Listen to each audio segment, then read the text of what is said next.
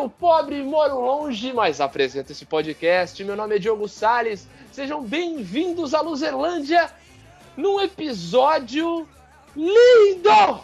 Roberto Feliciano. É, eu só tenho uma dúvida aqui, cara.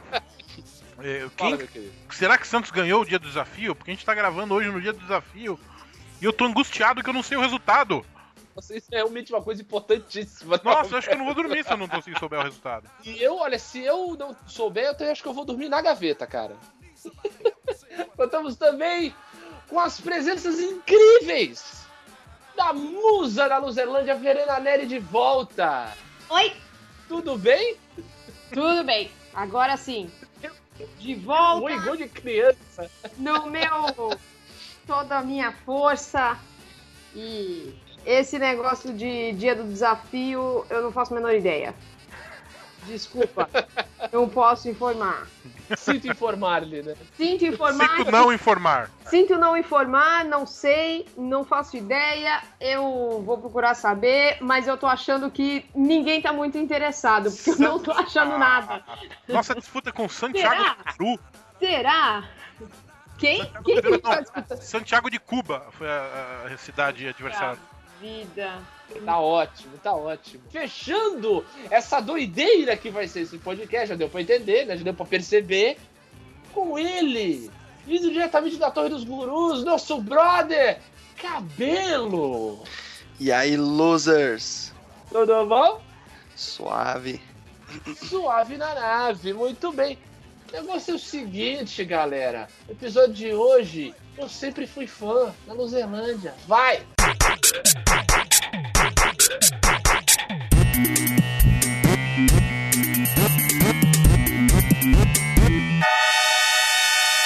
Luzerlândia.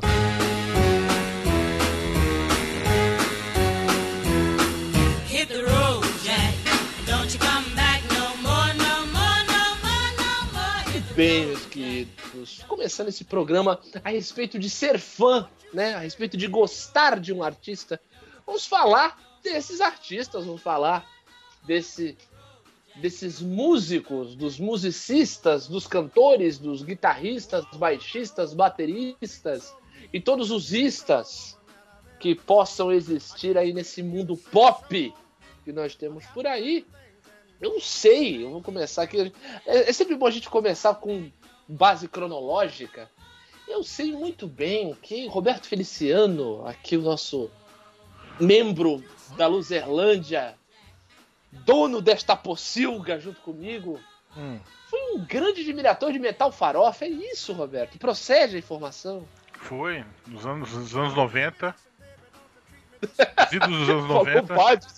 Fui, fui, é, fui. É... Conte-me mais sobre isso, Roberto. Não, cara, eu entrei na, na, na escola, no colegial, e eu, Hum. a referência musical que eu tinha de casa é- é- era aquela coisa que o adolescente metido a rebelde rejeita, né? Beatles, é, Bob Dylan, essas coisas mais clássicas de origem dos anos 60, 70.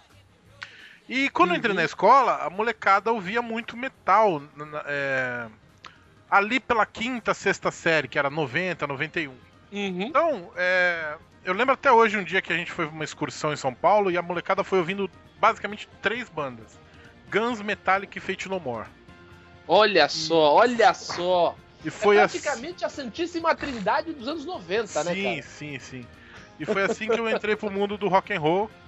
Quer dizer, eu não entrei pro mundo do rock and roll porque eu não sei tocar instrumento nenhum, não sei cantar, não sei fazer porra nenhuma. Foi o rock and roll que entrou em você, Roberto. É, devagar, que eu era um jovem sério. Não, foi pelos ouvidos. Foi. Atingiu a sua mente. E aí, a partir disso, eu, eu comecei a ouvir várias bandas que eu não conhecia. E eu fui fundo, assim, nos bagulho Testament, é, Merciful Uau. Fate, ah, Corus. Corus é uma banda, acho que brasileira, acho. Não, não era Corus, era uma outra, não lembro agora o nome. Mas Ah, a, que eu, a que eu mais... Megadeth... Corrs, aquela banda do violino. O Corus eu tenho um CD deles, muito legal. É... Mas o. A banda que, aí, que eu comecei a curtir mesmo A minha primeira fita cassete, eu comprei fita cassete dessa banda, foi o Iron Maiden, cara. E- Olha só! Durante um longo tempo da minha adolescência, eh, eu, eu tinha todos os posters do Iron Maiden, o quarto era todo cheio de pôster do Iron Maiden. É, O Ed em tudo quanto era lugar. eu aprendi a desenhar só pra poder desenhar o Ed. É, Caraca! era, era um.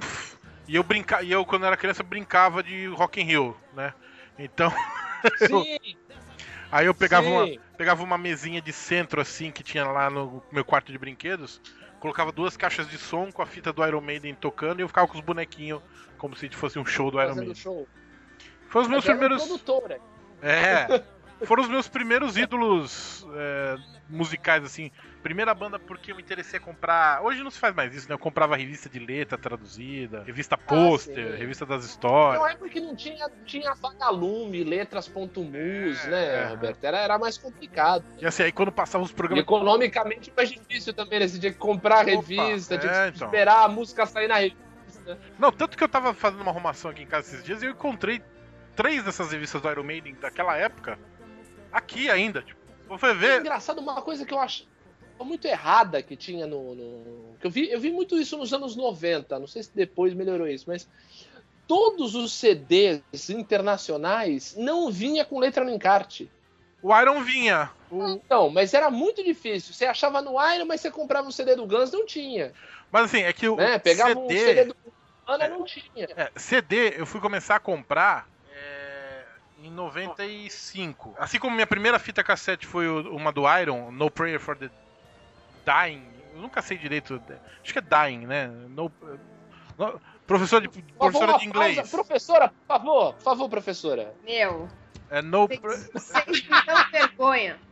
Não Vai, vai. prayer for dying. é, No Prayer for the Dying. Vocês me matam de vergonha. Então, pô, então eu falei, falei certo a vida toda. Falou, olha aí. Não, é que teve, dourada. Estrelinha dourada pra você. acho que teve uma época no começo que eu falava No Prayer for the Ding, não sei porquê. Ah, Que é relaxa. mais legal. No quando eu, eu, eu antes achava que health se falava health. Tudo bem. É, então. E a primeira fita foi essa. A- o primeiro CD, que, que aliás é um dos piores discos do Iron. Do Iron que importa, né? Porque Iron, depois do Bruce, não, não teve mais Iron. Acabou, a banda acabou. do- Oh, A banda- polêmica! O Thierry, o Thierry vai vir com um comentário raivoso que eu tô vendo. Até, tô vendo até o tamanho do, do comentário do Thierry depois desse comentário que eu fiz. Textão, ale- alerta Textão. de textão. Alerta de textão do Thierry. Mas depois de A Real Dead One, não tem mais Iron Maiden, né? a verdade é essa. Mas, e o primeiro CD que eu comprei foi o Power Slave, que pra mim é um dos melhores dele. Vou passar pra Verena, Verena, uma moça, nossa querida musa. Eu tô impressionada com o testemunho do meu amigo Roberto. Porque por várias, cada frase dele foi, foi muito tocante Tipo, meu coração. Várias coisas, Roberto, principalmente. Alguma, vai, começa do começo. Você lembra o ano que você comprou o primeiro CD? Eu não lembro nem que eu tomei de café hoje de manhã. Não lembro. E você comprou, ah, eu comprava tal revista, mas aí no ano tal eu comprei o meu primeiro CD. Sei lá que porra de CD que eu comprei primeiro. Eu comprei o primeiro CD, eu ganhei. Sei lá quando foi inventada essa porra. Eu sei que apareceu aqui na minha casa. Depois, Roberto, tu achou o quê no teu quarto esses dias? Revista. revista de letra traduzida. É. Meu, a revista, outro dia eu tava limpando aqui, a mais velha que eu achei foi 2012. Eu já achei um absurdo. Tu mora onde, Roberto? Um buraco negro, meu filho. O que que tu desenterra? Eu, Eu- eu sou, eu sou colecionador de quadrinho, eu tenho revista de 91 aqui, Verena. Eu estou, assim, chocada com essa revelação.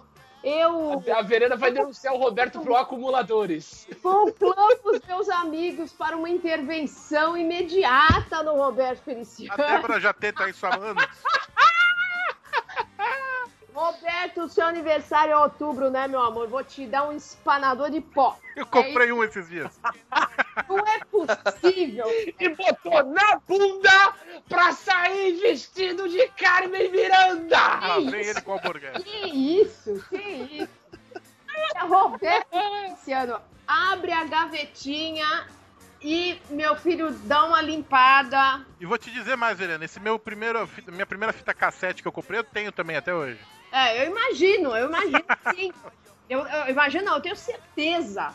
O Roberto era. é, Olha, quando eu era adolescente, lá já, em, ah, já faz alguns anos isso, algumas semanas, eu A. Verena, ô Diogo, Diogo, a Verena outro dia veio me convencer que ela viu um É. drink no inferno a- a- recentemente. Ah, é, como é que ela falou? Ah, não, eu era criança quando vi o drink no inferno. Não, tu não era criança quando viu o drink no inferno. Desculpa, Verena. Desculpa te entregar. não, eu não era, Você sabe, eu não era não se fala eu não era isso para uma criança, eu não era criança, mas eu era, eu era inocente. Sabe de nada, inocente. Ah, tá. Aí sim. Aí, aí, aí senti firmeza. Aí gostei, Verena. Eu não era criança, mas eu era inocente. Roberto Feliciano, eu tô falando com você. Presta atenção. Tá bom, claro.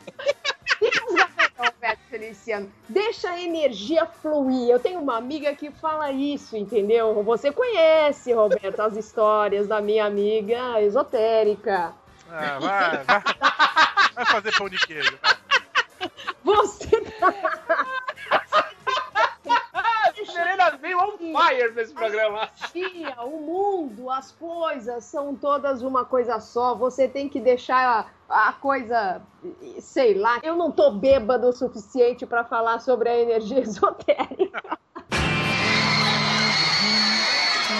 Voltando ao tema do, do assunto, o, o Diogo e meus amigos todos, eu, eu fui uma adolescente muito normal. Muito normal. Olha aí. Eu gostava de Backstreet Boys, é óbvio. Eu gostava de New Kids. Eu tinha posters de os meninos bonitos e outros nem tanto, mas na época eu achava. No meu quarto, eu dançava axé, eu, eu Muito bem. de lambada e Muito eu bem. achava os meus amigos roqueiros, eu achava que eles eram todos sujos, ninguém tomava banho. Mas eram. Claro. Backstreet inclusive, que estavam fazendo show aí semana passada, a namorada de alguém foi, viu? Ah, é? É, teve É. namorada de alguém que foi no show semana passada. namorados. Puta que eu pariu. Mas eu, eu, eu, eu acho muito válido, entendeu? Eu acho que tá certa, que ela está certíssima de ir. Eu não vou, eu não vou, porque não consegui comprar. Pore- Porém, teve um show deles que foi gravado e eu assisti no na TV a cabo. E eu Muito publiquei um post no Facebook, voltei aos anos 90, assistindo tal show no tal canal. Nunca um post meu foi tão comentado. Qual eu tenho a porra do Facebook? Tem 250 anos que eu tenho o Facebook. O post mais comentado qual foi? Qual foi? Esse. Backstreet Boys, New Kids on the Block, live, não sei aonde, né? Live! dos infernos. Mas tu sabe, tu sabe que a lei do- dos comentários no Facebook, né? O quê? O- você posta no Facebook um texto sério sobre a crise econômica brasileira ou a crise Ninguém moral se brasileira. interessa, Ninguém se interessa. Aí se você postar peidei, Que deselegante. 40 mil curtidas, 17 mil comentários. Que Não isso? significa, não significa que é, é, o, o post seja rele- irrelevante, como o senhor está querendo Não, ensinar. Não é. é que é sempre o exemplo que eu dou. Todos O as senhor está sendo leviano, Roberto Está Feliciano. sendo leviano, seu Roberto Feliciano. Essa é a minha vida, essa é a minha história e não vou falar mais porque não ganho pra isso, entendeu? Não ganho jabá. Tá ótimo. Mas é isso aí. Tá ótimo. Tá lindo.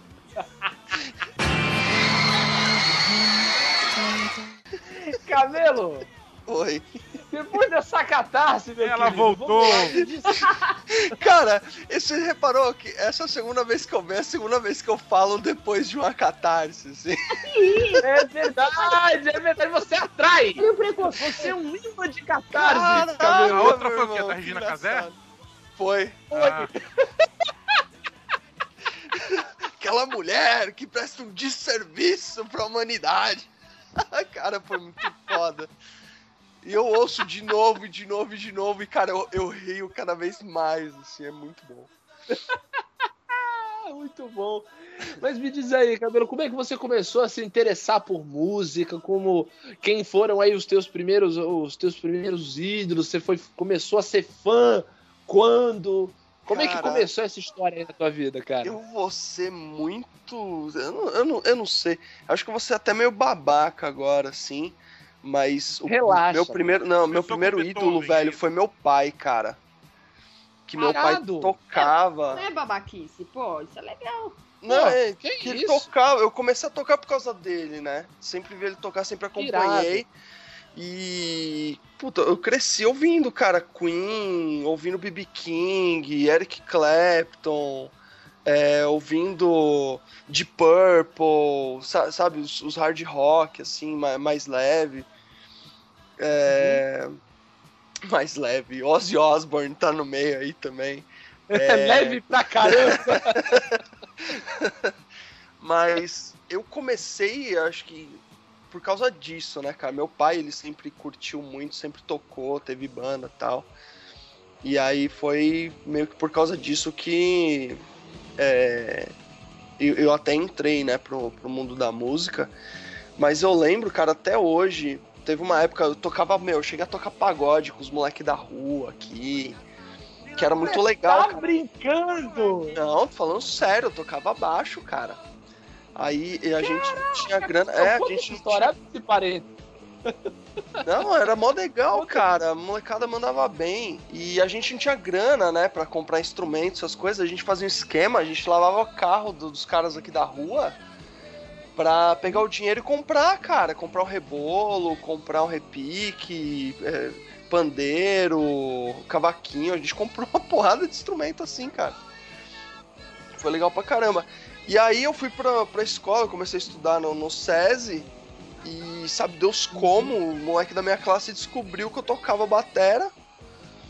E ele perguntou pra mim, né? Ah, você conhece Iron Maiden, conhece Metallica, conhece Pantera, conhece. Começou a perguntar, cara, Sepultura. Eu falei, meu, não sei do que você tá falando.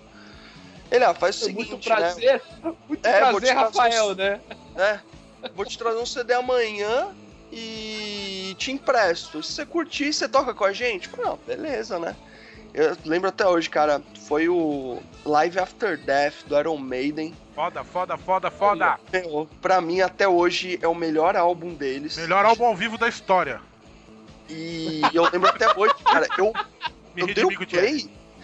primeira- os primeiros acordes, assim, eu já olhei e falei, cara, sabe, arrepiou tudo, assim, eu falei, cara, é isso que eu quero tocar pro resto da minha vida, assim. E eu pirei muito na última música que eu depois, né, ouvi o CD inteiro. Na última música eu ouvi umas 15 vezes no repeat, que é Hallowed Be Thy Name. Cara, a. Pra mim, a melhor música da banda até hoje, assim. Cara, Rhyme of the Ancient Mariner desse disco é espetacular. Ah, fenomenal, cara, Espetacular. fenomenal. E eu tô com o Roberto, cara, pra mim o CDX que eu chamo, né, do Iron Maiden não, não faz parte da discografia X, é. oficial, assim. É, que é o X Factor e o... Sim, sim. É...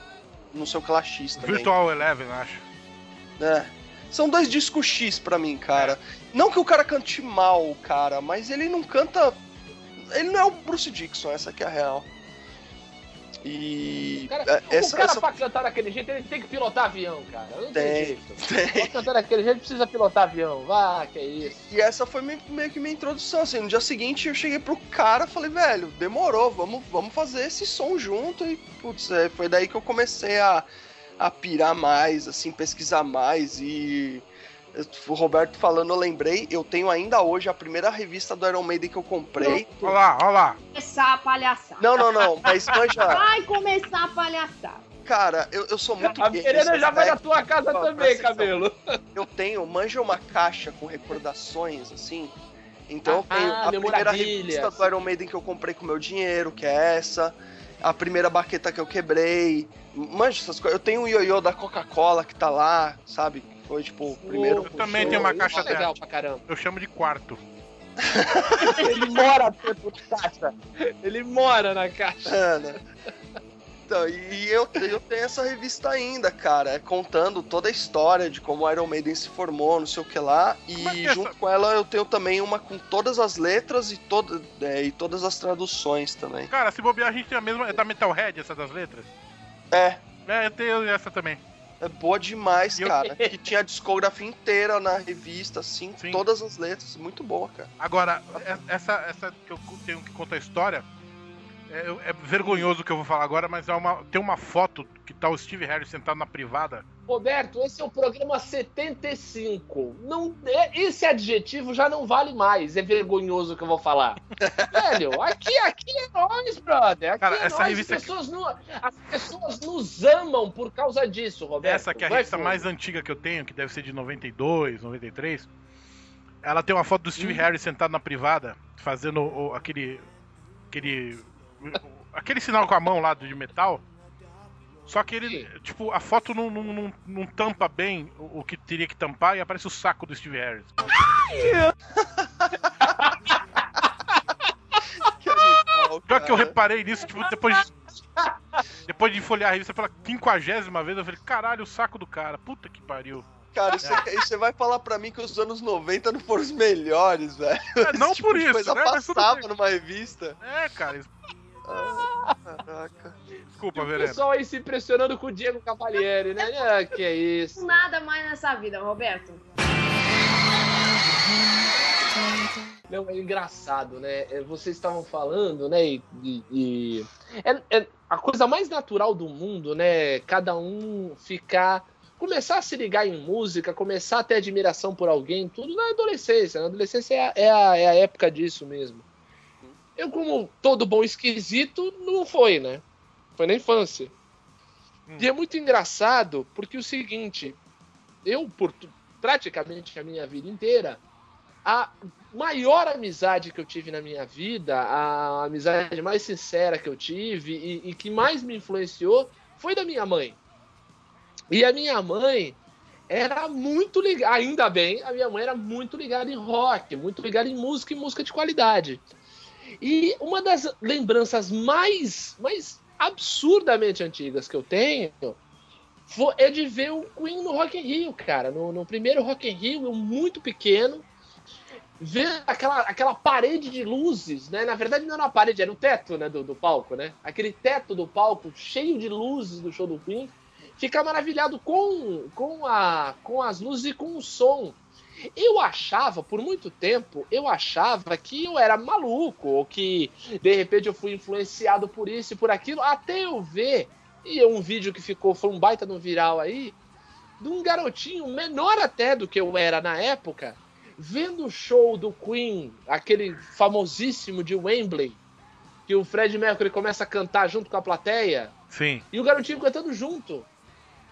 E, e eu me toquei e falei, caraca, eu, de certa forma, eu fui um pouco aquele garotinho, né? E eu fiquei maluco com o som do Queen e fiquei maluco com o rock and roll em si, né? É, e a apresentação rock, do Queen no Rock in Rio foi um bagulho absurdo, né? De apoteótico. Épico, foi épico. Exato, até porque o Fred Mercury foi o maior frontman da história do rock, da história da música, eu diria.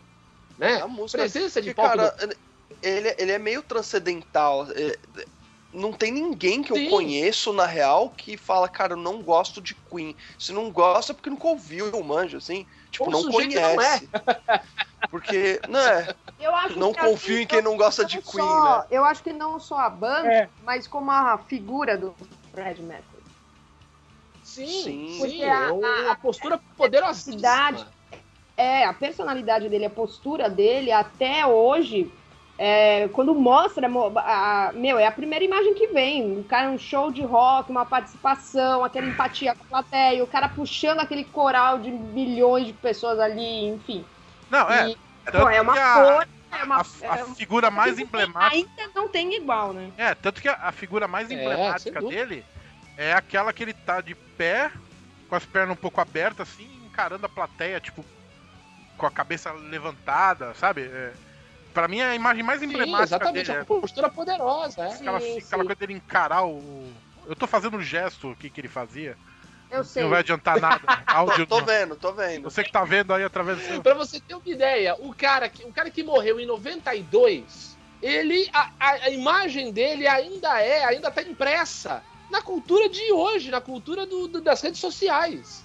O, a- a- o meme do Epic Win é o, é o Fred Mercury, cara. Nesse show de Wembley, inclusive. Que é ele segurando, segurando o microfone acima da cabeça e, e olhando pra baixo. É. Com, aquele, com aquela jaqueta amarela. Sim.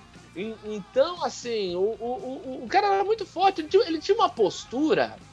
É, é aí que tá, que era o grande diferencial do Queen. Acho que já dá até pra entrar nessa, nessa seara, né?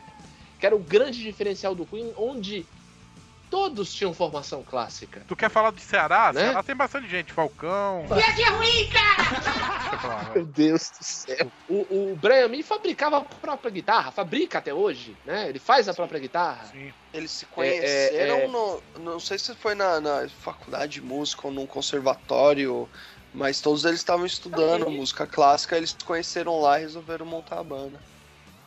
Exato, e o, o Fred Mercury ele tinha uma postura de cantor de ópera, né? Aquela postura teatral, né? De, de dominar a voz completamente. Então aquilo imprimiu no, no- no- na, na minha cabeça e a partir daí eu comecei a, a, a, a, me interessar, já mesmo criança, né? Com quatro anos, olha que loucura isso, né? Com quatro anos já, já a, a- a gostar de tudo que fosse digamos assim, rodasse em volta desse universo, né?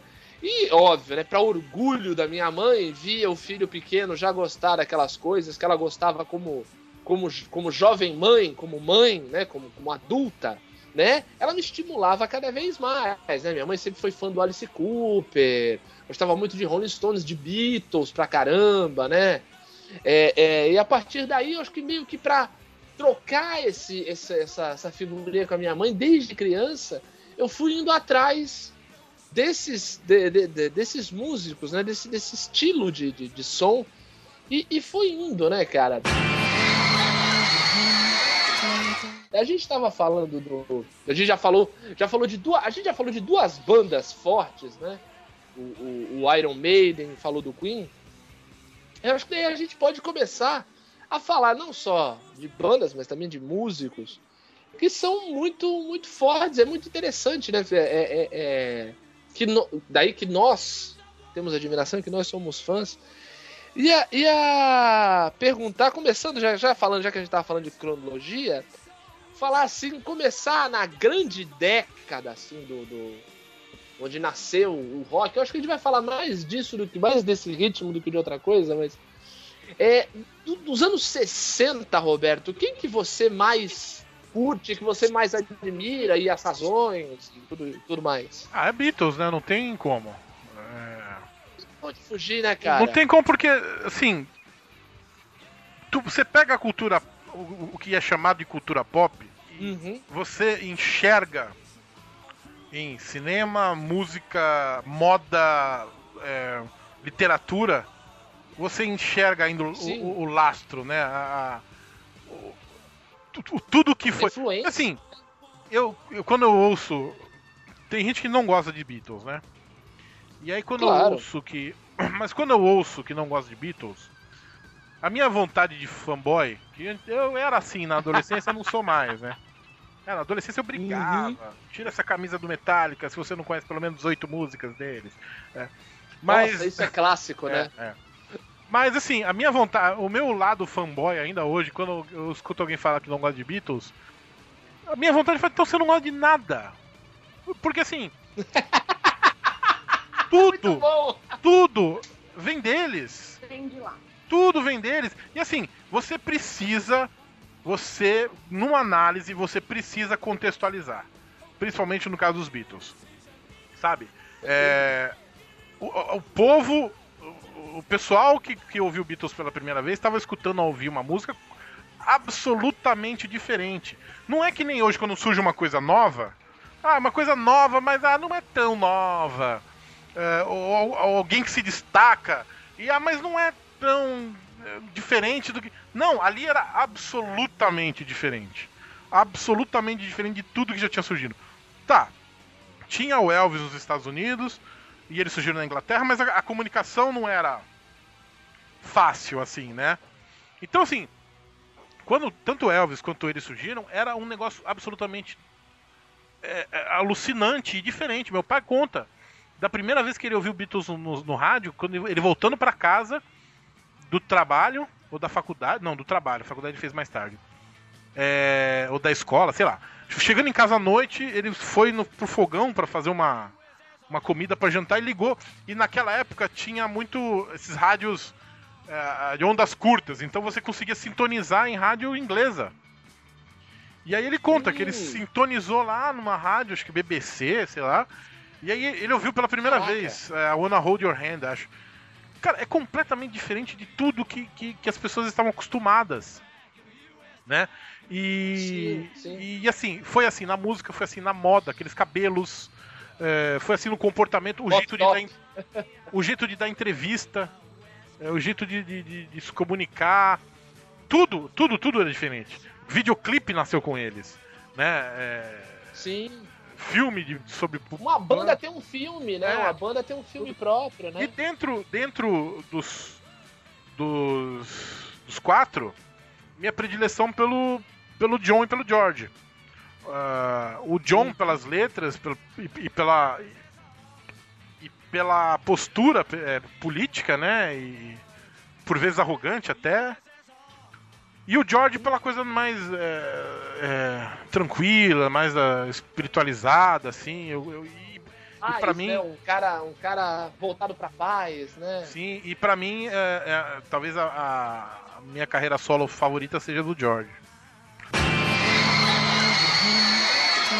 Verena, você tem um- um- um- uma galera do- dos anos 60, se tem alguém que você curta ouvir, Não, a- que a- você goste. A minha mãe me apresentou Beatles, né? Claro.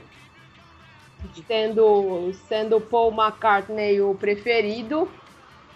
Uhum. Mas, ah, bom, como vocês mesmos falaram, as referências são os- os pais de vocês, né? A, mãe, a sua mãe, Diogo. É, a minha Aham. mãe, ela gosta de música brasileira. Então, na Hum. minha casa, a gente sempre ouviu música brasileira. O que, Uhum. tinha, o que a gente tinha de disco e depois comprar CD e aquela coisa toda e aquela onda toda é música brasileira. E Beatles, porque ela curtiu o momento, né? Meu pai já não liga nada. Meu pai é totalmente fora, assim, de, de coisa de música, dessas coisas. O meu pai, ele na- já começou a trabalhar muito pequeno, muito novo ainda, quando veio do norte, né? Então, a vida dele era casa, trabalho, trabalho, casa, tal. Então, o meu pai não ia, não era assim, de consumir coisas de, eh, culturais, por exemplo, livro, ler, essas coisas. A vida dele já foi outra coisa. E meu pai é muito mais duro, assim, sabe? Muito mais. Muito mais. chão de fábrica mesmo. né? Sim. Até hoje, ele é assim. Entendi. Então, o que eu, o que eu tenho de. As minhas, as minha, a minha influência é minha mãe, que sempre gostou muito de ler. Então, a, a minha. Os meus, as minhas primeiras leituras foi a minha mãe que, que ofereceu, que me mostrou. É, o desespero por frequentar livraria perdura até hoje. A gente sai para comprar para ir no supermercado, mas antes passa em duas livrarias e fica admirando o, que tem para comprar, o que vai comprar, o que ainda quer ler. Mas é, música é, realmente se limita à música brasileira. E aí é. Bom, o clássico, Chico Buarque, que ela gosta até hoje, mas Ney Mato Grosso, Gilberto Gil, aquela fasezinha ali do Erasmo Carlos e Roberto Carlos, não. Ela não gostava Jovem muito. Guarda, essas coisas. Não, ou- Jovem Guarda não foi da minha mãe, não. Não Meu foi pai, da... meu pai que fala Não que é- fã de Beatles não gostava de Jovem Guarda. É, não, é, a minha mãe, a minha mãe se enquadra nesse perfil, não gostava não. Mas ela gostava muito e ela sempre me falou isso desde sempre do Tim Maia. Tim, Olha aí. Tim Maia sempre foi sempre foi muito forte assim. Quando ele apareceu, a minha mãe falou que ela ficou alucinada. Falou, Nossa, o cara. De onde veio isso? Quem é esse cara, né?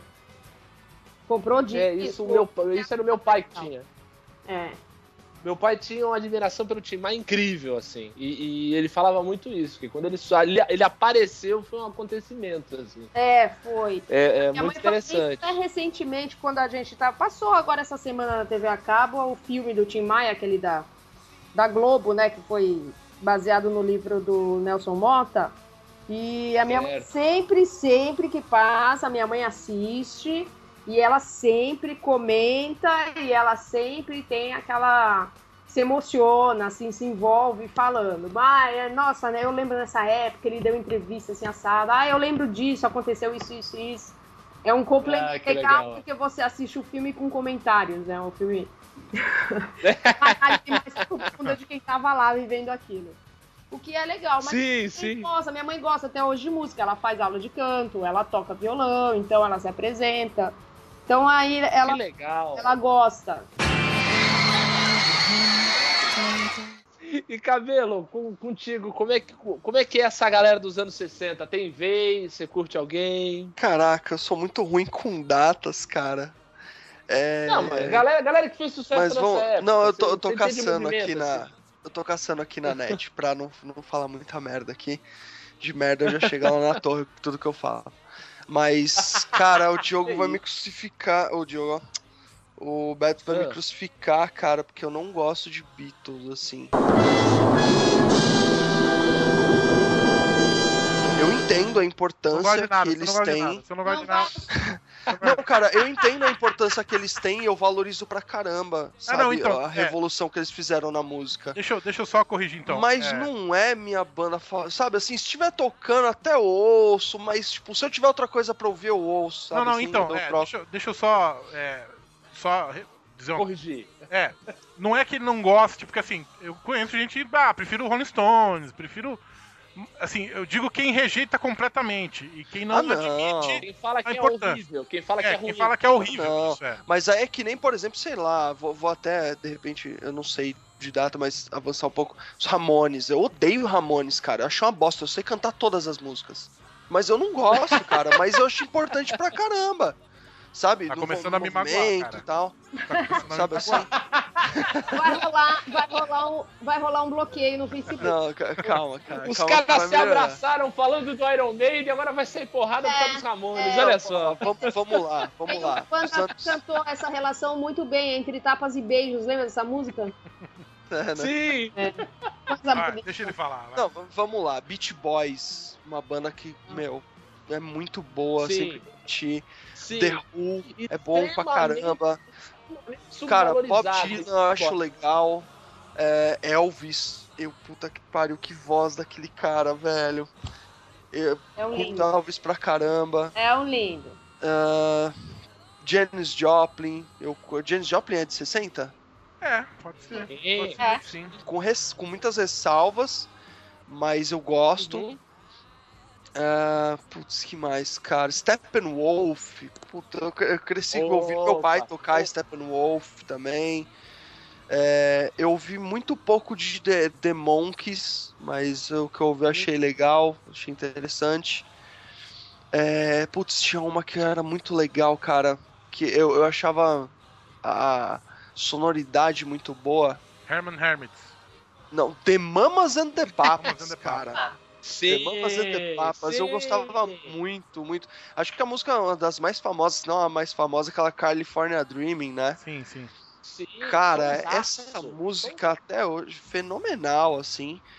E, cara, acho que é por aí, assim. Engraçado o que você falou do, do, do Beach Boys, cabelo. Eu ia. Queria, eu queria muito dar esse, esse, esse destaque, falar dos Beach Boys, cara, que muita gente é, relaciona, acha que o Beach Boys é, simplesmente foi, digamos assim, só uma boy band dos anos 60. E, cara, isso é uma tremenda de uma armadilha e um tremendo Não. de um engano Pelo amor de Deus. incrível. É, não, porque muita gente é, conhece Beach Boys só de ouvir Surfing USA e Surfing Safari, Sim. entendeu? Eh, digamos assim, uma ver- é uma versão em coral do Dick Dale. E, cara, não é isso. Os Beach Boys têm um disco chamado Pet Sounds, que é uma das coisas mais incríveis que eu já Antes ouvi. que o André também venha fazer textão, porque ele sempre corrige a gente quando o assunto é música, e geralmente é Nada, ele vai ouvir, ele vai ouvir, vai te chamar no Facebook, vai dar um meio texto, daí falou, vamos falar no site. Ele já esqueceu o que a gente falou, vai esquecer de falar. Verdade. relaxa. É verdade. Mas assim, é, parece que rola uma lenda que saiu o Rubber Soul dos Beatles Aí os Beast Boys lançaram não sei o Uhum. quê. Não, é o revólver dos Beatles. Aí. Porque era Hum. sempre uma disputinha de quem lançava o, dis- o melhor disco. Aí saiu o Pet Sounds, Sim. aí eles ficaram todos orgulhosos. Ah, Pet Sounds, não sei o quê. Aí os Beatles lançaram o Sgt. Peppers, aí eles ficaram tristes, assim. e- É mais ou menos isso, não é Ah, entendi. Não sei se é verdade isso. O Pet Sounds, eu tenho um- uma versão comemorativa quando fez aniversário, que ele, ele tem ele tem um disco em todas as músicas na versão mono e todas na, na versão estéreo. Assim, sem brincadeira, faixa a faixa é, é, é, é uma música mais ampla, mais incrível que a outra. Assim, são, é, o, acho que o primeiro passo, e aí eu vou falar de uma coisa que você não gosta, mas pra mim o primeiro passo pro rock progressivo foi dado nesse disco. Ah, sim. O primeiro passo do rock progressivo foi dado em Pet Sounds, cara, porque assim, claro que depois muita água rolou por debaixo da ponte, teve Gênesis, teve Emerson Lake and Palmer, teve Alan Parsons Project, teve os anos 70 inteiro aí, né? Mas esse disco, as orquestrações, o, o- o- a maneira como é colocado os vocais tal, e assim, né? É ma- o Pet Sounds e essa história do, do- da obra dos Beach Boys ter ficado tão incrível no final né, da banda é aquela história que a gente brincou quando a gente fez aquele programa. A propósito, viu, Verena? Você falou que sua mãe gosta do Tim Maia. Recomenda pra ela o nosso episódio 58 sobre Tim Maia, o primeiro descendo, que tá legal pra caramba, tá? Mas que o Benito fala nesse episódio da, da mistura do- do, Brasil com o Egito. Não, porra, esse aí, esse aí é outro, esse é o de axé, pô. Ah, beleza. A mistura do artista com a obra e a questão também do, do seguinte, que muitas vezes da dor, do sofrimento, da, da miséria, e daí da miséria que eu tô falando não é só da falta de dinheiro ou não ter o que comer, né? Sofrimento. a miséria humana, né? A miséria humana, né? Você tira, você tira coisas extraordinárias, né? Então, o, o- os, os Beat Boys tinham isso, né? Um, um- um dos membros do Beat Boys, ele tinha um, um- o pai que era um empresário e que era um tirano e que deve ter inspirado muito o pai do Michael Jackson, porque era, era, era sempre exigência de show, e- excelência no som, não sei o quê. E aí o que aconteceu? Um, rolou uma turnê, um deles falou: não quero saber, não vou. E ele ficou no estúdio fazendo esse disco, né? Produzindo, mexendo, tocando, experimentando coisas e saiu essa loucura que é o Pet Sounds, que é um tremendo disco que influenciou muita gente, inclusive os Beatles, né? Que daí popularizaram mais, né? Porque tinha um, realmente tinha um som mais. É, na, na Menos época, na época o, eu tava lendo aqui agora, o Uhum. Pet Sounds é um pouco anterior ao Revolver. Então, na, é, Sim, sim. na época, parece que o pró- o próprio Paul McCartney disse que era o maior, melhor disco já feito. Então, realmente, Isso. Então,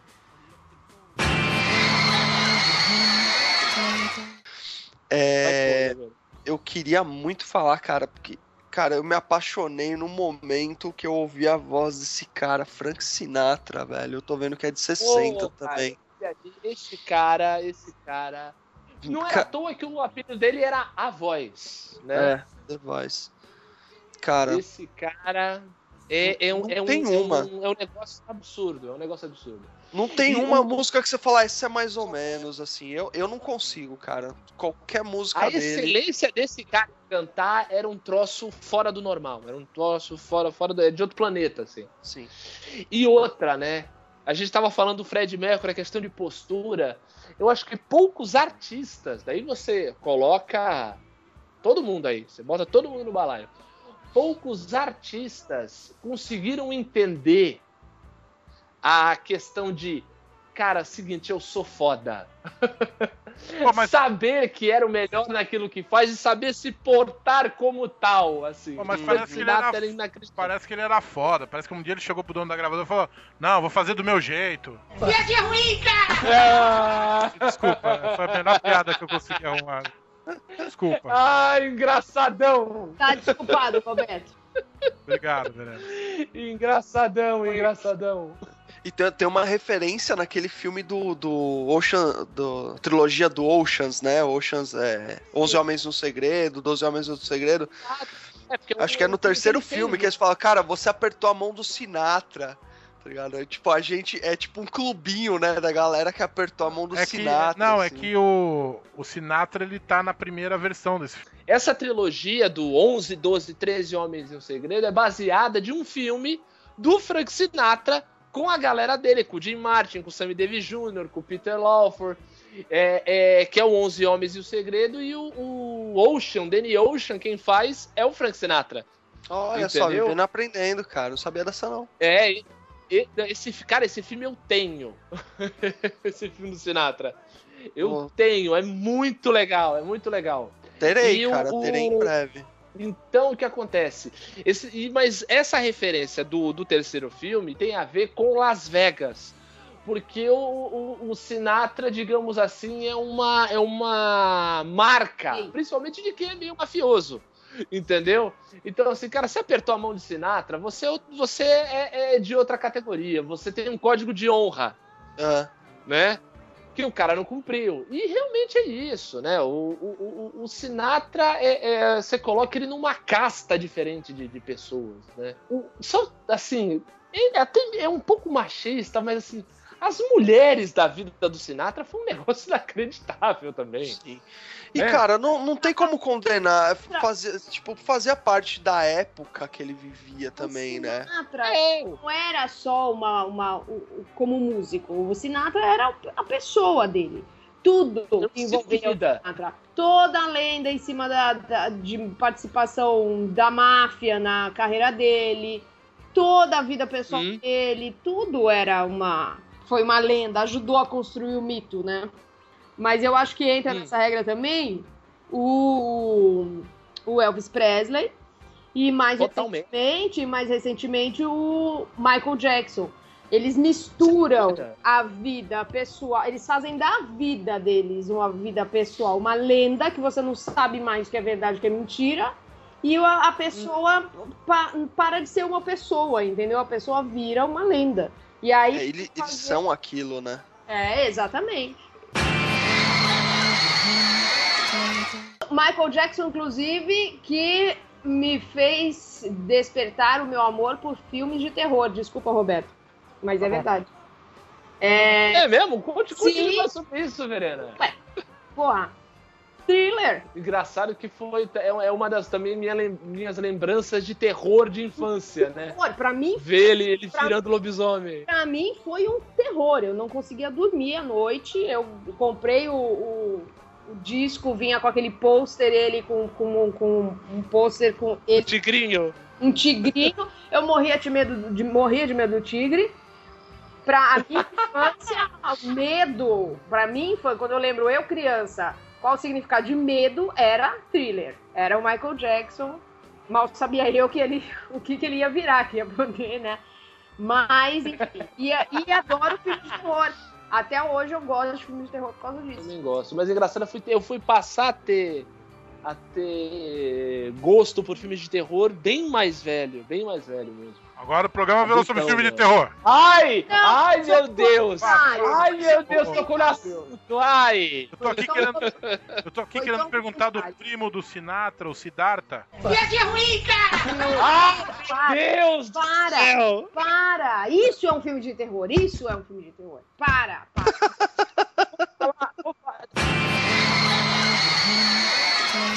Tava falando de filme de terror, Verena, dá pra traçar um paralelo com uma coisa muito interessante, Hum. que é a inspiração desse gênero, que o, o Cabelo e o Roberto falaram no começo, Hum. que é o heavy metal, nascido nos anos 70, Hum. e um dos primeiros é, baluartes do heavy metal é o Black Sabbath, Hum.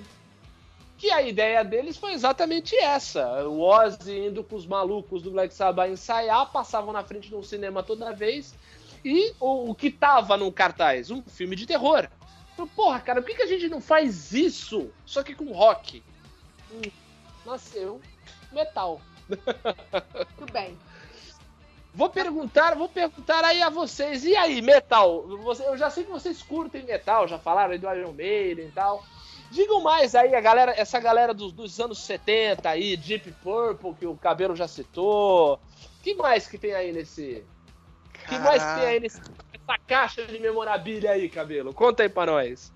Meu Deus, cara. É, é aí que, puta, anos 70 foi o ano, um dos anos, né? Se não o.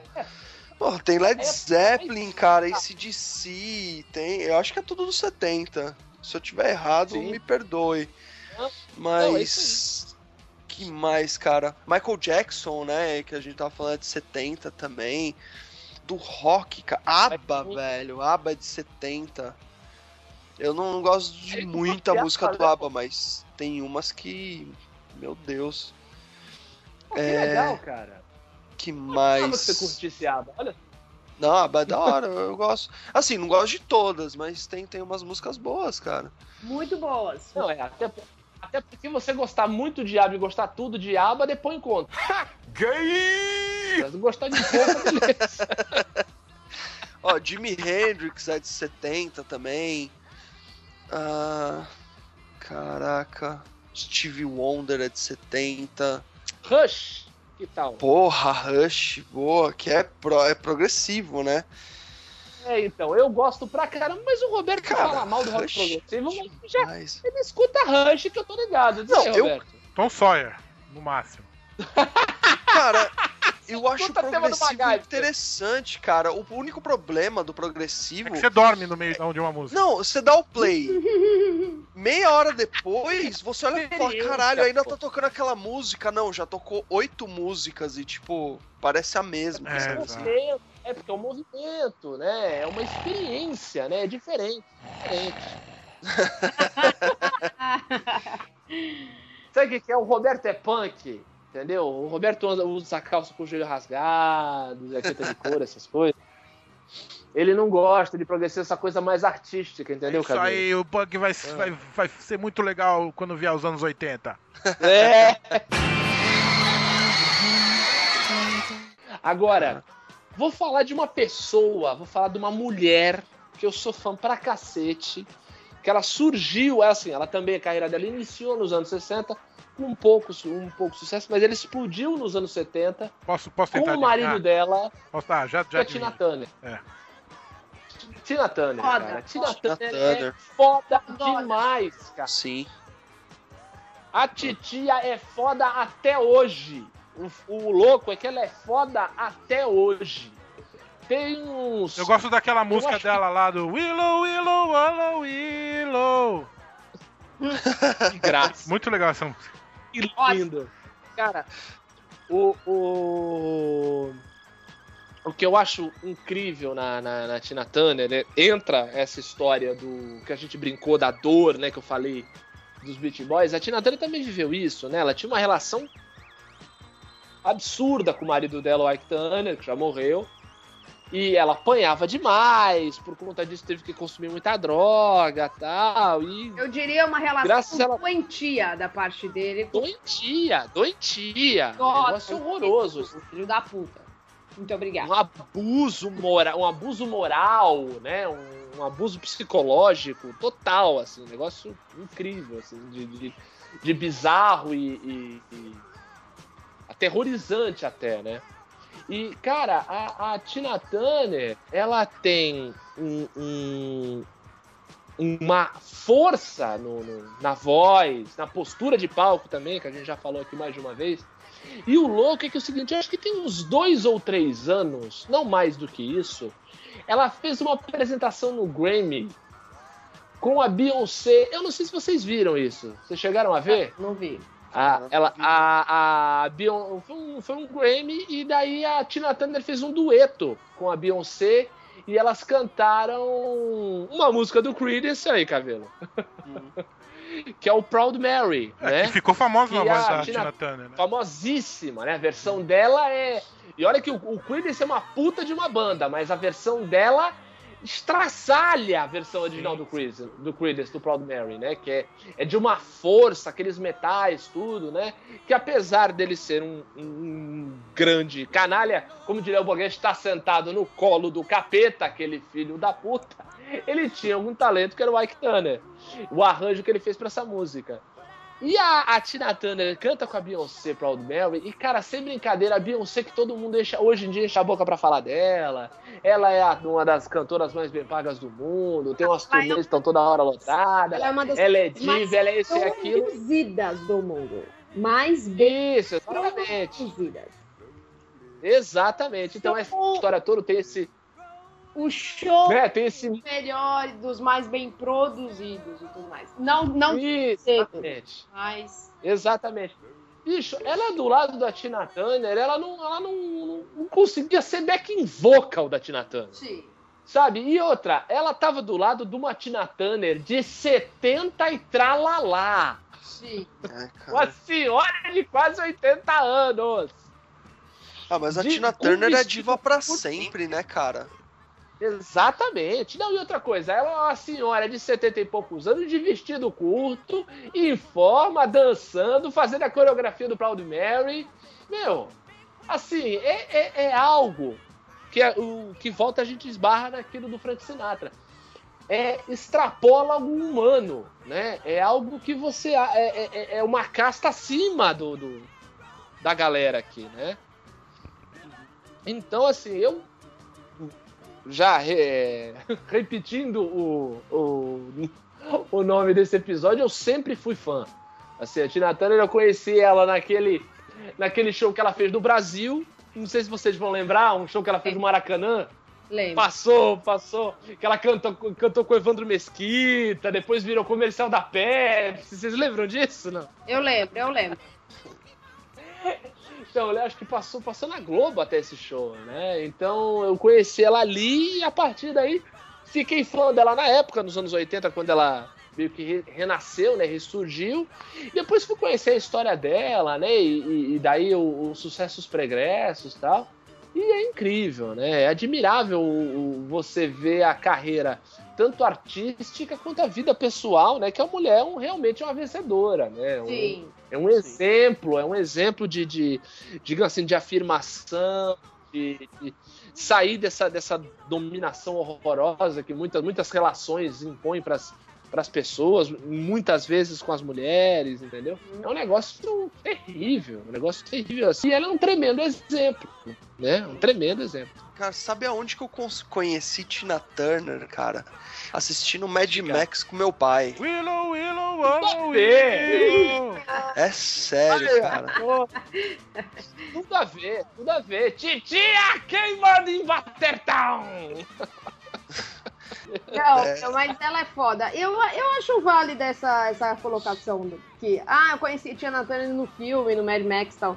Meu, é, é isso. Tu vê um negócio, não conhece, ninguém é obrigado a conhecer tudo, mas enfim. O, o que eu acho legal é ver um negócio que a gente já viu, falou aqui em outros programas. A pessoa vê uma coisa, a pessoa não conhece, a pessoa vê uma referência, ou fala com alguém, ou vê um filme, e aí vai buscar. Galera, a gente falou aí do passado, falamos do nosso início. Agora vamos fazer uma rodada final para falar de descobertas tardias. Vamos falar assim de um, de um cantor ou de uma banda, de um som que vocês descobriram depois de adultos e que curtiram pra caramba, curtem hoje e recomendo pra galera que escuta. Começando com o nosso convidado de outro podcast, Cabelo, por favor. Vixe, senhor. cara, diga lá, é- onde você. Não é melhor. Você- Não, eu deixar mais aberto, O quê? porque eu não, eu não. Eu quero falar de um que não foi uma descoberta de adulto. Tudo bem. Roberto, quando eu peço pra falar uma, um, um, um destaque, você fala cinco, não tem problema, cara. Você, você tem passe livre. Eu tô, eu tô passando esse- essa, essa tarefa de, de casa mais, mais certinha pros convidados comportadinhos. Você, você é dono da, da pocilga comigo, você Beleza. não vale. Eu vou falar só de um, não vou falar de cinco. Não. Falar uma. Tô de sacanagem, É porra. normal, cara. cara. É muita, é muita coisa boa, cara. Mas Dá um, ó, dá você- um apanhado uma aí. ideia, ó, uma tem uma banda que eu gosto muito, eu ouço todo dia, sem exagero, eu ouço todo dia. É Alter Bridge. Olha, Cara, é fenomenal e eu conheci, eles já tinham quatro discos, assim, eles lançaram o quinto há pouco tempo. Mas isso assim, eu conhecia há alguns anos já. É, culpa do amigo meu, agora eu não consigo mais parar de ouvir essa bodega. A banda, cara, eu achei ela sensacional. É, cara, foi tipo isso. E um outro que artista que não é relacionado ao Alter Bridge é rock, um rock até mais pesado assim. Uhum. É um, um artista não relacionado mesmo que eu gosto muito é Michael Bublé, cara, que pra mim é o Ih. Frank Sinatra da nossa geração. O Uhum. cara, cara, os shows dele com Big Band são fenomenais assim. E Puta, tá eu sou suspeito, muito suspeito assim, porque eu vivi nessa época, cara, qualquer hardcore dos anos 90, corre atrás, Papa Roach, Blink-182, Sun 41, é, cara, Ska, co- corre atrás, eu acho que vale muito a pena. Pennywise. Pennywise, cara. Então assim, acho que vale muito a pena conhecer, cara. Mesmo Com que, que não curtir, pelo menos Não, conhece aí. O importante é ir atrás, o importante é, é escutar e aumentar a gama, né? Não ficar, não ficar, digamos assim, com, com cabresto num estilo musical, num tipo de. Num, num, num cantor, numa banda. O Sim. negócio é abrir, porque daí você. Mas se for você- abrir muito raio gama, pode ficar que nem o Vai. Para, Roberto.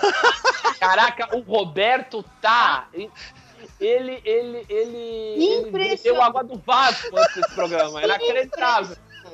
Tentando bater meu recorde de piada sem graça. Indesculpável. Eu tô eu tentando diria. fazer, bater meu recorde de piada sem graça que mesmo assim fazia os outros rirem. Indesculpável é ótimo. É ótimo. Ai, Deus, Parabéns, quê, né? parabéns pelo, pelo recorde, Roberto. Ai, cara. Verena, e você, meu bem? O que, que você Olha, andou eu- descobrindo ultimamente?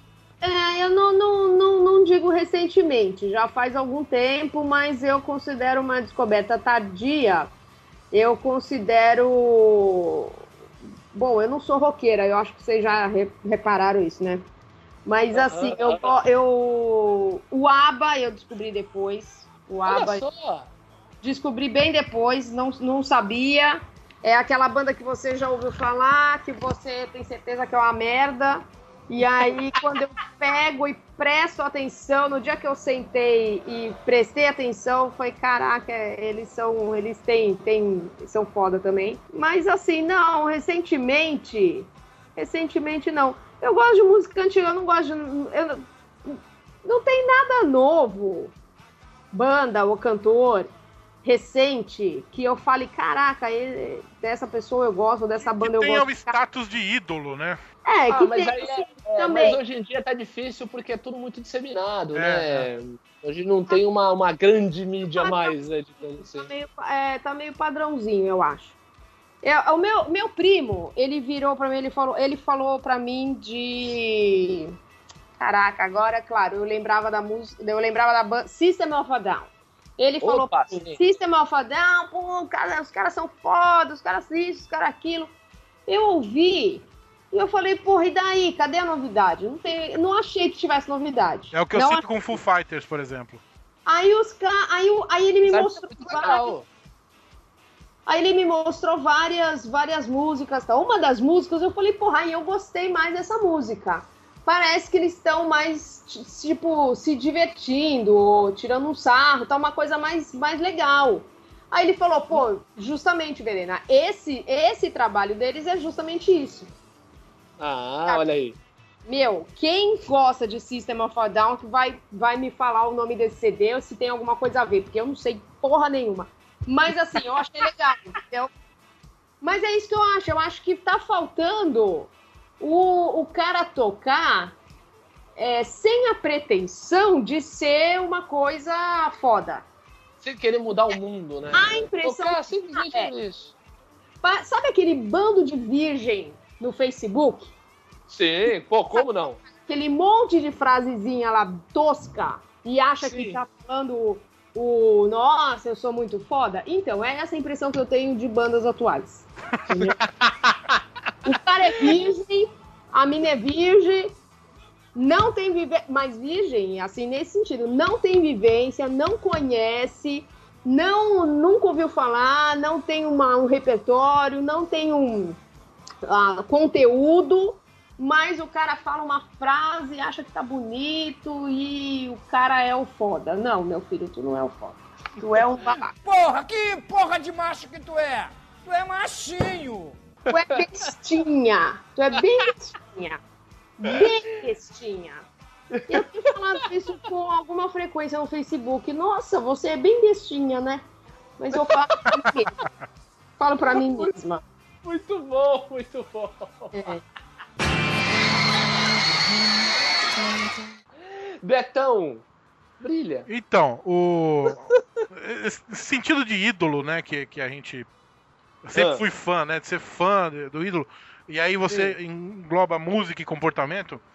Ah, É, Eu vou burlar novamente a regra do programa, porque eu sou um conhecido burlador da regra da Luzerlândia. Ela não se aplica a você, Roberto, É. vai fundo. E não vou falar de nada recente, porque nada, nada recente, assim como a Verena, nada recente é, é, me transformou em Interessa. fã, é, fã mesmo.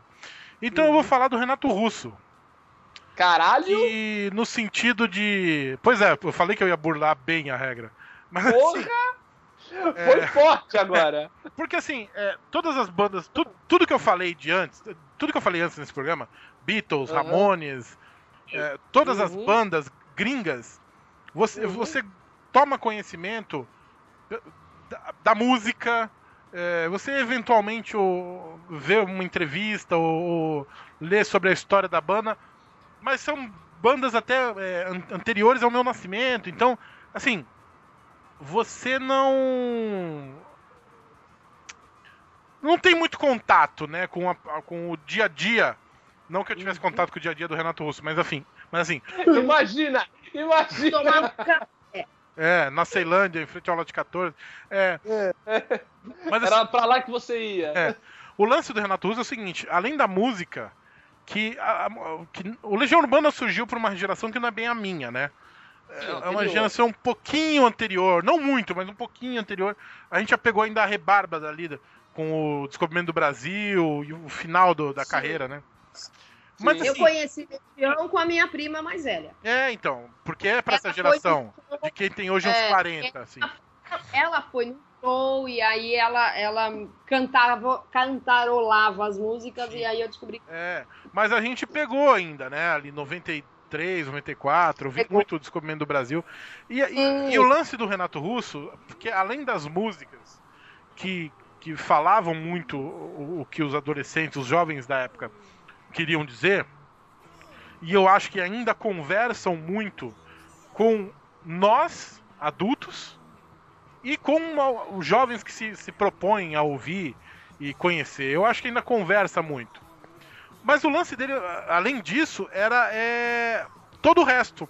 Quando ele dava uma entrevista, quando ele dava uma declaração, quando ele ia pra MTV dizer que discos ah, da, da atualidade ele estava escutando.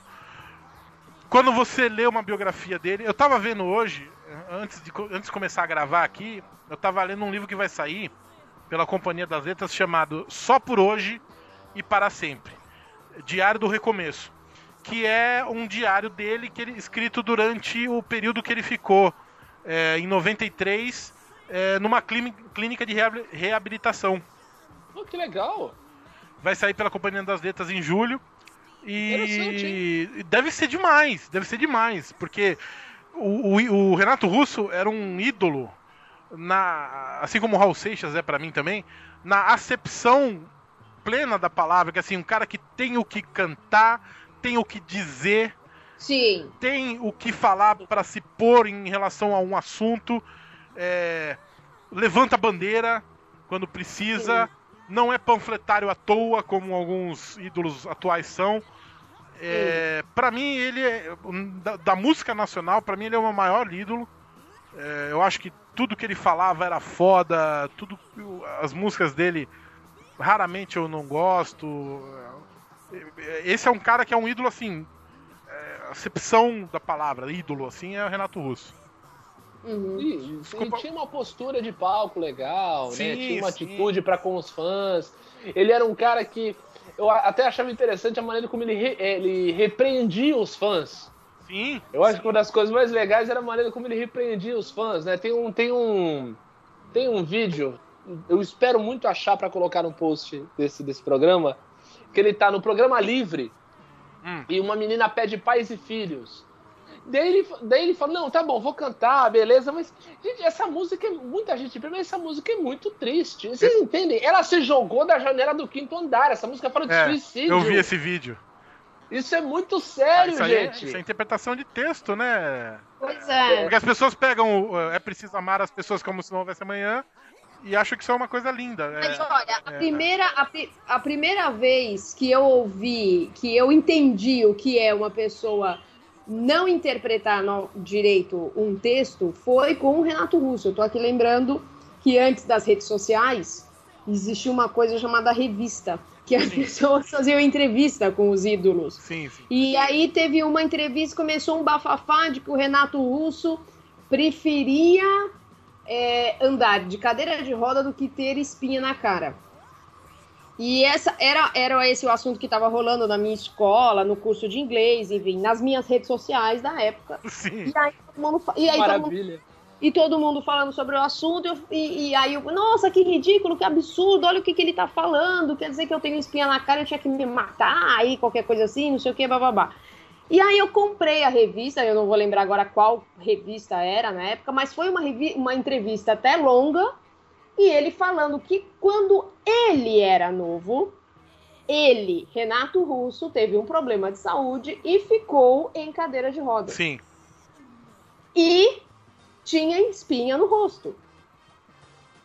Então, ele, Renato Russo, para ele, Renato Russo, a espinha no rosto Era muito É. pior. era motivo, era motivo de sofrimento.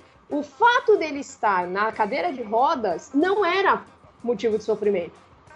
Era, ele sofria mais pela espinha no rosto. Era essa era a declaração dele na, na entrevista. Ou seja, né? Ninguém se preocupou. levar- eu- eu tive que levar a revista para minha escola, para o curso de inglês, para Esfregar na cara.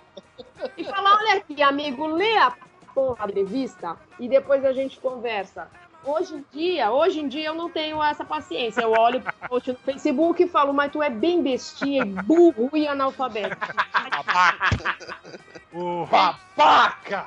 É que nem as pessoas que acham que a maçã, aquela música do, do Raul Seixas, Raul Seixas. é Ah. sobre um casal que se ama. E não, É. é, sobre amor livre, é, é sobre desprendimento. E não, ah, tocam, tocam essa música pra. Bom, isso acontece muito com música em inglês, né? O, Ah, cara vai fazer uma, uma música romântica pra namorada, vai tocar e colocam. Eu já vi, eu, eu já vi, eu já vivenciei é, essa situação em um casamento. Hum, Ah, Música romântica do casal dançando era sobre a- uma traição que a menina se matou e aproveitando, que a gente, Legal. aproveitando que a gente falou de Frank Sinatra, né? The Ladies a Tramp, essa, uma coisa bem Isso, exatamente. Exatamente. É nesse Agora, sinal. esse negócio de cuidado público, tu, só pra finalizar minha parte, quem tem isso muito lá fora é o Ed Vedder, né? Que o, todo show do Pearl Jam, eu fui em dois shows do Pearl Jam, e assim, no começo do show ele chega e fala: E aí, vocês estão bem? Tá tudo certo aí? E aí fala: Cuidem de vocês, cuidem um dos outros. Acho bem. Porque tem uma história de tragédia com o público na história da banda, né? Então. É, Exato. cuidado com o exato. público também. Mas é isso. Não, eu acho, eu acho muito interessante, acho muito interessante esse tipo de postura. Quem, é, o legal é que esse- só esse papo que a gente começou a ter sobre, sobre o Renato Russo vale pra gente já fazer um, um especial Legião Urbana, hein? Aguardem. Pô, só. Legal. Foda Vamos demais. fazer um especial Legião Urbana aí pro futuro que vale muito a pena. Sim. Isso. Mas pra fechar, pra Olha. fechar o programa, eu vou falar de um artista que eu conheci há pouco tempo. Na verdade, eu conheci também. Olha que engraçado, né? Fazer um. Fechar realmente o ciclo. Eu conheci ela do mesmo jeito que eu conheci os meus primeiros ídolos, que foi o Queen. Eu conheci ela também vendo o show dela no Rock in Rio. Ela tem uma postura muito foda. Ela é muito nova, ela tem um som espetacular, tem uma voz incrível. E há pouco tempo ela deu um, um beat slap num, num fã babaca que ela tinha, Sim, demais. mostrando a atitude dela que ela tem, que é uma coisa chamada Janelle Monet. Eu vi ao vivo. Ah, maravilhosa. Eu, te, eu tenho CD. Olha só. Então, olha aí. Olha aí. Janelle Monet, uma mulher linda, com uma voz mais linda ainda. Uma mulher que tem uma postura de palco foda, dança pra caramba, tem uma elegância, já ganhou prêmio de mais elegante do ano, de Aba 4. Ela é E foda. que eu, eu tomei uma porrada na cara quando eu assisti o show dela no Rock in Rio. Com uma música que levava a outra, é, um- uma ideia, um conceito passado numa obra toda. Muito legal, muito legal. Várias influências, é, coisa de RB, hip hop, cantou música do Michael Jackson no palco dança pra burro. Cara, falta adjetivos pra ela. Daí no final, daí outra ainda, o Steve Wonder, que é outro cara que eu sou maluco, um dos meus maiores ídolos, chamou ela pra cantar no fim do show. Não, canta, conta a resposta que ela deu pro fã lá. Que... Ah, sim! O que que acontece? A Janelle Monet Linda, Ela- linda, linda. é linda de morrer, ela é linda de morrer. Mas ela tá sempre, ela tem um estilo dela próprio, um estilo de roupa, entendeu? Usa, usa um- um- uns ternos, um, um penteado diferente, coloca, faz umas combinações desses ternos com, com sapato masculino, diaba 4 e tal. Mas ela tá sempre absurdamente elegante, sempre muito bem, muito bem vestida. E um fã babaca veio com a história de que pra ela aparecer mais, porque dava pra ver que ela tinha um corpo lindo, e realmente dá pra você ter uma ideia que ela tem um baita no corpão. E, e pra ela mostrar mais tal, e ela falou que, bicho, não tô aqui pra isso não.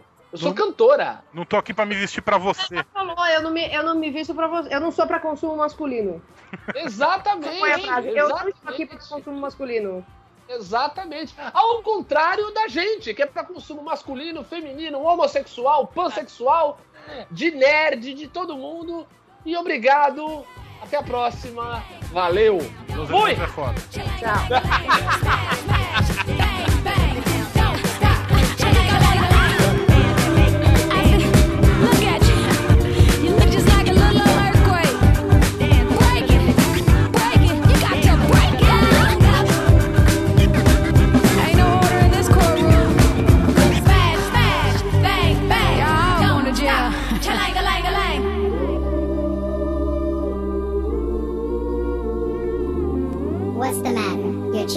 like pork? You have triplets instead of twins? Does your food taste plastic?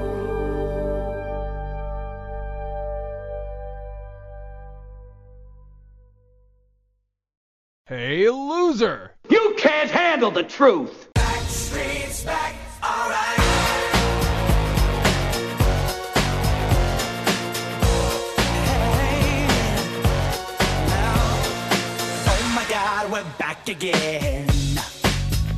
Estamos de volta para ler os e-mails, Roberto Feliciano. Ah, que saudade. Que saudade, estamos de volta. Assim como os Backstreet Boys estiveram de volta esse final de semana, Roberto. Tá aqui. Eu passei o dia dos namorados jogando botão com o Michael. Que ideia beleza! Como, como foi. Eu é, fico imaginando o dia dos namorados da esposa do Michael, então, né? Ela é. Não, ela foi, ela foi via... tava, teve que viajar. Teve que viajar. Ah, É, então estavam mas vocês assim, dois sozinhos. Olha Jogando botão. Falando isso, eu te vi, cara. Esqueci de falar antes da gente começar a gravar. Ah, voltando de ônibus da casa do Michael, tu tava de bicicleta esperando pra atravessar a rua. Olha aí, De rapaz. frente à tua casa, olha, só aqui. nem, nem pra gritar o meu nome. Aí ia aparecer um louco dentro do ônibus, o ônibus tava a uma velocidade meio fora do normal. Não ia adiantar muito. Um amigo, uma, uma amiga minha me viu também na ciclovia uma vez, tirou uma foto e me mandou. Tomei um susto, Ah. cara. Eu ia mandar uma mensagem, é, pô, tá bonito de cinza. Oh, muito obrigado. Vamos aos comentários, Roberto, que andou comentando o nosso último episódio sobre o Super-Homem, o azulão. Vamos lá, o Queiroz. Queiroz. Queiroz.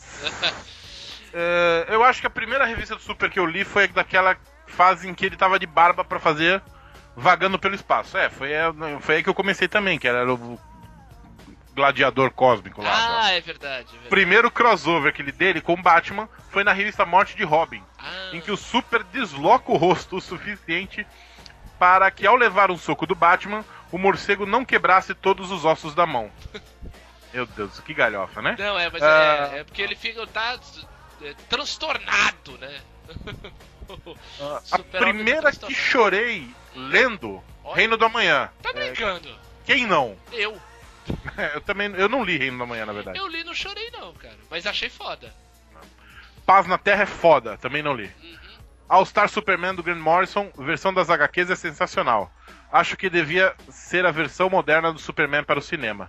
Já no cinema, o Cristo Reeve, único, e Henry Cavill até que manda bem. Grita, maluco, grita. Valeu, loser. Ah, legal, eu acho legal o Henry Cavill. Não sei porque o pessoal pega no pé do Henry Cavill. Me lembra Henry Castelli. E, Ah, sim, demais, daí é, assim. é, tudo bem. Tudo bem, faz parte, faz parte. É, temos também o, o nosso comentário do Otávio, está aqui de volta, falando que nunca fui de ler quadrinhos de super-heróis, conheci mesmo o Super-Homem dos cinemas, adorava os filmes do Christopher Reeve, e nos anos 90 assisti muito a série Lois e Clark. Olha aí, Roberto. Meu Deus do céu. As aventuras do Superman, abraços! Pelo amor de... Eu não via nem chamada no, no intervalo dos outros programas dessa série, pra não. Era o Super-Homem novela, né? É, pelo amor de Deus. Ah, The Freeman, El Cucaracho Libre. Olha, ele ficou agora, ele tá, ele tá com... com... Chapéu mexicano, É, bigodão. Isso, e tá, e tá fixo, né? Ele tá com, com, com o Karate É. Libre aí há um tempo. Legal, cara. Assentou. É, assentou. Ah, em homenagem à lojinha, vou escutar esse podcast enquanto leio Aurora. E depois volto pra fazer um comentário sem vírgulas. Piada interna. É lojinha, o que, que foi? Lojinha tá precisando de saco de vírgula? É isso? Não, não sei, cara. É que o. É que, bem, lembrando aí o, o, o- o livro do Lojinha aí, né? O Aurora aí, que ele tem, tem- disponível aí na internet. Procurem aí que é bem interessante. Se você fosse sincera, vai comprar a Aurora. Exatamente. Tá o primo fazendo referência aí ao, ao, ao livro do Lojinha. E temos comentário dele que fazia um tempinho que tava, né? Andou, andou meio sumido, tá aí Tava de em volta. turnê, tava em turnê. Tava em turnê, o filho da lenda, Dio Júnior está de volta falando que episódio espetacular. Se bem que espetacular é o Homem-Aranha, Dio. Né? O É, outro falhou, falhou. Tudo bem. Eu, como lojinha, tive meu primeiro contato com o Super-Homem com um retorno também. Olha só, o Dio Júnior também é apenas um garoto, tanto que ele é Júnior, né? Tudo certo. Exato. Lembro de assistir Super Amigos, mas confesso que não ligava pra uma, uma coisa a outra. Ah, faz parte. Também não consegui ir no show do Linkin Park. Tava tudo certo pra ir, mas ocorreu um problema com a escola. Olha que lindo. E meu pai me deixou de molho sem ir ao show e ainda deu para um conhecido ingresso. Olha só que vocalista. Né? Disciplinador, o Rony Pois James é. Muito bem. De resto, sou um hype, é, estou com um hype muito grande sobre eh, Batman vs Superman e acho que vai ser muito bom. Eu também acho. Tem- Pode ser. Otimista, é um otimista. É, acho que pode ser. Prefere ver o copo meio cheio. Exato, ó. Como eu gostei bastante de Man of Steel e estou esperando. Olha aí, ó, tá vendo? Ele é do, do meu time da galera positiva. É. Valeu, galera. Ótimo programa, como sempre. E PS, ri demais com o Rapini Columba. Olha aí, Roberto, você é Rapini sucesso, Columba, cara. Rapini Columba diverte, Rapini Columba é, surpreende, Rapini Columba alimenta. Rapini Columba é tudo. É melhor, é melhor até que Super Nescau, que é a energia que dá gosto. Muito bem, muito bem. Quem, É. quem mais andou por aí? Júlio Machado, Danado. parou de errar o nome. Olha só. É, Duran é o super-homem não show. Que cara zicado. Ainda bem que ele nunca foi num show da minha banda, brincadeira. Caralho. Lojinha, sei bem o que você passou. Friendzone é uma merda mesmo. Entre a foice e o martelo é a melhor história do Homem de Aço e agradeço ao Thierry por ter me emprestado esse quadrinho que levei uns 3 anos pra devolver. Bonito isso, hein? Eu tô com um revista em quadrinho de amigo aqui há uns 8 anos, mais ou menos. Cacete. Eu tenho CD de um outro há 10. Não, mas você já tem. Aí já é seu por uso capião, Roberto. É verdade, é verdade, é verdade. O que mais tem aí? É... Conheci Super-Homem graças a Super Amigos, como quase todos da minha geração, creio eu. Olha aí, tá vendo? Uh, as animações da DC são muito superiores à da Marvel e a morte do Superman em animação é muito boa, recomendo. Eu. Outra anim... Eu também não. Eu vou procurar. Outra animação divertida é Superman Unbound, ou Unbound, sei lá, meu inglês é péssimo. Unbound, tá certo. Unbound, é. Ah, vou procurar as outras histórias em quadrinhos para ler, pois não sou um acompanhador dessa mídia. Eh, como eu disse para vocês no Twitter, guano são as fezes do morcego, muito utilizado como fertilizante natural. Tá aí a explicação. Muito bem. né? Ah, não troquei de time, só senti falta do Benito, mas a saudade da Verena está toda. Volta, Verena, we want you back. Tá vendo? Tanto que ela voltou aqui nesse episódio. Voltou nesse episódio. Está aqui de volta para todos alegrar. É. Ah, no mais é isso, grandes amigos. PS, Savamu é um dos melhores animes já passados no Brasil. E o chute no vácuo com joelhada é a melhor técnica de- definitiva já desenvolvida por um humano sem poderes. Eu não vi a Savamu. Ele coloca até um vídeo do, Safa, do Savamu aí. É. Salto no vácuo com joelhada. Muito bem. Muito bem, temos e pra fechar os comentários, nós temos os coment- o comentário do Thiago, que assina aqui como MDM, leitores que não amam mulheres. Com a foto do Augusto. É, exato. Falando, que é isso, hein? Mal entrou no MDM e o Lojinha já tá estrelando em outros podcasts. Rapaz, realmente a participação do Lojinha fez, fez sucesso, cara. Fez sucesso. Fez sucesso, o pessoal gostou. Basta ter a chancela MDM É, pra exato, pra, pra todos os malucos. aparecer. Exatamente. Venham, venham! Venham, venham aqui pra, pra ver essas, essas- ouvir as nossas maluquices. E agora, Roberto, a gente tanto pediu, tanto pediu, que agora é- virou uma tradição na Luzerlândia. E-mails, nós E-mails. temos e-mail em luzerlândia.com.br. Finalmente a gente pode dizer comentários e e-mails. Exatamente! Recebemos um e-mail do nosso querido ouvinte Eduardo Ritalino, de 19 anos, lá de Santo André. Ele fala: sobre o podcast do Superman, eu tenho que dizer que nunca fui fã dele. Acho ele muito certinho, sempre gostei mais do Batman, tomei mais ódio dele no podcast com o Diogo chamando ele de azulão, mas eu. Não sou eu que estou chamando ele de azulão, É o Eduardo. inconsciente É popular. inconsciente popular. é- é- reclame com o Guy Garner, que chamava ele assim no- nos anos 90, faz parte. É, os filmes do Superman eu acho os dois primeiros geniais e o terceiro e o quarto belas comédias, é verdade. Olha lá, tá vendo? O 2 é genial. É, então. É do meu time. Tá vendo? ó? Tá- O bom que os ouvintes estão, né? Cada um tá indo pra um lado, né, Roberto? A gente não fica Sim, desamparado, né? Nem você nem eu. Isso é muito bom. É, aliás, o quarto eu assisto pelo menos duas vezes no ano e morro de rir, recomendo forte. Não faz isso, não faz. Ah, Felipe, pelo amor de Ele Deus. gosta de ver o Superman tomando unhada. O que, que eu vou fazer? O que, que eu vou fazer? Uma das coisas que me incomodam mais nesse novo Superman é o fato dele não ter a cueca por cima da calça. A cueca servia para não parecer que ele estava com um colã justinho marcando a piroca, cara. Por que tirar a cueca? Mas por que, que, que- que fascinação que esses caras têm por, por Pelo- colã marcando piroca, é né, cara? verdade, é um negócio. É só não olhar naquela direção. É uma relação freudiana, Roberto, que eu acho que o pessoal tem aí, entendeu? É. Então, olha, Fixa- Felipe, pelo amor de Deus, não faça isso comigo, pelo amor de Deus! Ele juntou. ele juntou dois, dois memes do. Do Alborguete. Do Alborguete num só. É verdade. E depois ele, ele ainda continua um e-mail aqui fazendo uma sugestão de pauta pra gente aqui, pra gente fazer um programa sobre a grande família. É uma boa ideia, a gente vai analisar, Eduardo. Vamos pensar, vamos pensar. Ele perguntou também se a gente viu a volta da banheira do Gugu e a resposta é não. É, eu também não vi, Não cara. vi. Faz tempo que eu não assisto TV aberta, mas É. pelo jeito parece que não foi, foi meio comportado demais, né? Acho que o pessoal não agradou muito, não. Parece né? que tava de short a menina. É, então, acho que não agradou muito não a banheira do Gugu, Eduardo. Além de mandar e-mails pra luzerlândia, arroba luzerlândia.com.br, a pesso- o pessoal também pode nos seguir no Facebook, né, Roberto? facebook.com barra aluzerlândia. Exatamente, vai lá, acompanha nossas postagens, compartilhe os episódios, entendeu? Interaja com a gente que é muito legal, assim como você também pode nos seguir no Twitter, no nosso perfil Luzerlândia, trocar uma ideia com a gente, falar umas besteiras, sacanear a gente quando for possível. É isso, Roberto. É isso, mandar um abraço pros Backstreet Boys que passaram o Dia dos Namorados com a minha namorada, né? Muito bem, cuidaram muito bem dela. É, ela voltou rouca do show, mas enfim. Que beleza, voltou rouca. É, cantou que nem adolescente. Muito bem. Então, pra você aí que curtiu o Dia dos Namorados com os amigos, do jeito que foi o Roberto, ou se você curtiu o Dia dos Namorados na Friend Zone, O importante é que você tenha curtido o seu dia, tenha curtido esse episódio de hoje, segunda-feira, e curta muitos mais à frente, porque é isso que vale a pena. Tá tudo certo, daqui a pouco tem extras. Um abraço. Valeu, Betão! Falou! É nóis!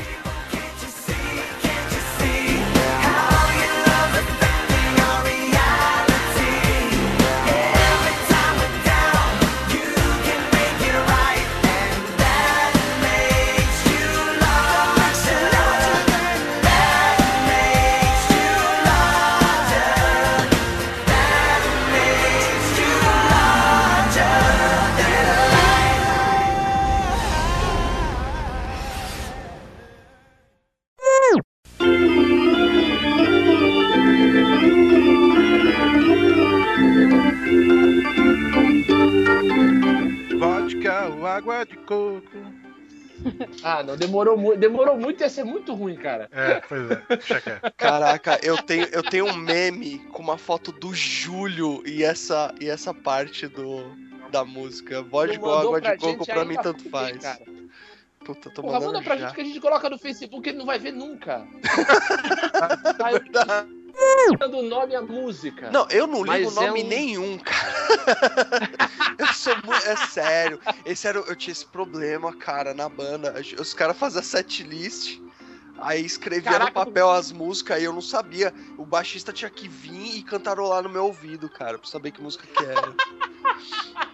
É sério, depois de alguns anos que eu decorei um outro nome, assim. É, não, eu tava falando da, da Tina Turner, cara, que ela é uma pessoa, cara, tão foda, mas tão foda que até a internet cai quando a gente fala dela. Deixa a moto passar. O Valentino Rossi tá doido pra te pegar, hein, Verena? Valente, eu sou irresistível, eu não posso fazer um o- Na verdade, eu falei errado até na gravação. Não é a aba, é- são os Carpenters. Nossa! Fica muito foda deles que Cara, eu. é foda, eu adoro. Sim. é... Quando eu fico acordado ouvindo, eu gosto. Para, para. Vai, vai te catar, Roberto. É, eu fui a. Eu tocava, eu tava na, na época com uma banda de hard rock, cara, com os amigos meus. E então a gente tocava, né? Bon Jovi, White Snake, Scorpions e tal. E a gente começou a fazer, a gente fez três músicas próprias, assim. E o Scorpions tava vindo pro Brasil, cara. Acontece que o cara que tava trazendo Scorpions pro Brasil era brother do guitarrista da minha banda. E o cara olhou e falou: Ô, vocês têm música própria de vocês? Ah, a gente tem, né? Duas, três, ele Caraca. falou. Ele falou: ah, faz assim, escreve, é, escreve mais umas cinco. A gente tinha uns quatro meses aí pra es- fazer cinco músicas. Faz mais umas cinco que eu coloco vocês pra abrir o show do Scorpions. Puta que pariu. Ficou eu o guitarrista, mano, vamos fazer música, vamos fazer música, vamos fazer música, vamos fazer música. Mano, chegou um mês antes, né, um mês, três semanas, um lance assim. O cara falou, ó, velho, vocês têm as músicas? Eu preciso confirmar agora. A gente, não, não tem. Ah, não, cabelo. Não, Não tinha. Não, não, não acredito. Toca Entendeu? Embromation, cara. Não, cara, Porra! não, não. Entendeu? Esse é Esse, esse foi o lance, esse foi um dos motivos, um dos grandes motivos de eu ter saído dessa banda. E porque ninguém queria nada com nada, velho. A gente tá tocando por Nota-se. quê? Só tá perdendo tempo, né? Aí saiu eu e saiu esse guitarrista na sequência. E um, um outro motivo pelo qual eu não, não, não vou em show, cara. Porque, meu, eu fico remoendo essa porra, né? Eu vejo uma banda abrindo pra banda principal e falo, porra, podia ser eu lá. Caraca, meu, dá muita raiva. É Sabe? Nossa, cara, e essa história de loser foi fora e tinha a ver com hoje, assim. É foda. Caraca, cabelo. Não, essa foi do mal, de céu. verdade, assim. Essa é do mal, cara. Essa é do mal. Eu falei pra você que era melhor do que aquelas que você falou, cara. Essa, essa, Caraca, essa, velho. Essa, essa é doída. Essa é essa, essa é pro Hall da Fama, cara. Aliás, Porra. que, que todos os outros morram de inveja que pra mim tá 2 de 2 eu gravando com a Verena, hein? É isso aí. O Júlio, o Júlio vai querer sair da torre. Vai ficar.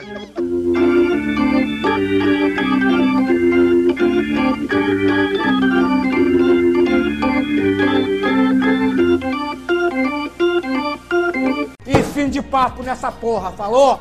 Away!